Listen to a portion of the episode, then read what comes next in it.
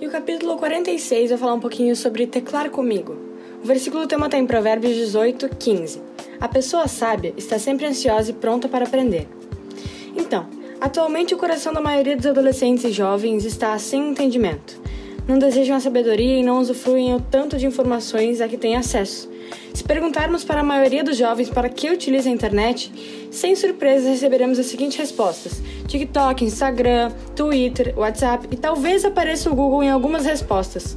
Muitos nem do e-mail fazem uso. Criam um e-mail para ter uma rede social e só isso. Sem contar na linguagem criada pelo internauta, que sem o menor senso acabou com qualquer expressão escrita de forma correta.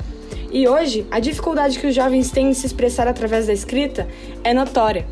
E o internetês, muito prático, acaba por agravar essa questão, não somente pela questão ortográfica e principalmente pela desordem de ideias que as frases curtas das salas de bate-papo não conseguem consertar. Então consideramos realmente muito divertido participar de sites de relacionamento, porém é necessário que haja um equilíbrio na utilização dessas ferramentas. Hoje existem pessoas viciadas por atualização de fotos em álbuns e perfis. E se forem obrigados a ficar um dia sem acessar a sua conta de site de relacionamento, entrarão em surto. Se forem proibidos de ler jornal toda manhã, será que ocorrerá o mesmo? E se forem proibidos de ler a Bíblia? A internet pode ser uma janela para o mundo, onde sua mente pode abrir para receber muitas informações, e você pode conhecer lugares do mundo, curiosidades sobre diversos assuntos e aprofundar os conteúdos que você aprende na escola, sem sair de sua casa e clicando com o seu mouse apenas. Para isso, é necessário que o interesse por novas ferramentas da internet e da própria informática despertem a sua curiosidade e alarguem a sua visão. Então sejamos inteligentes, informação nunca é demais. Não se limite a usar a internet apenas para ver as fotos de seus amigos e comentá-las.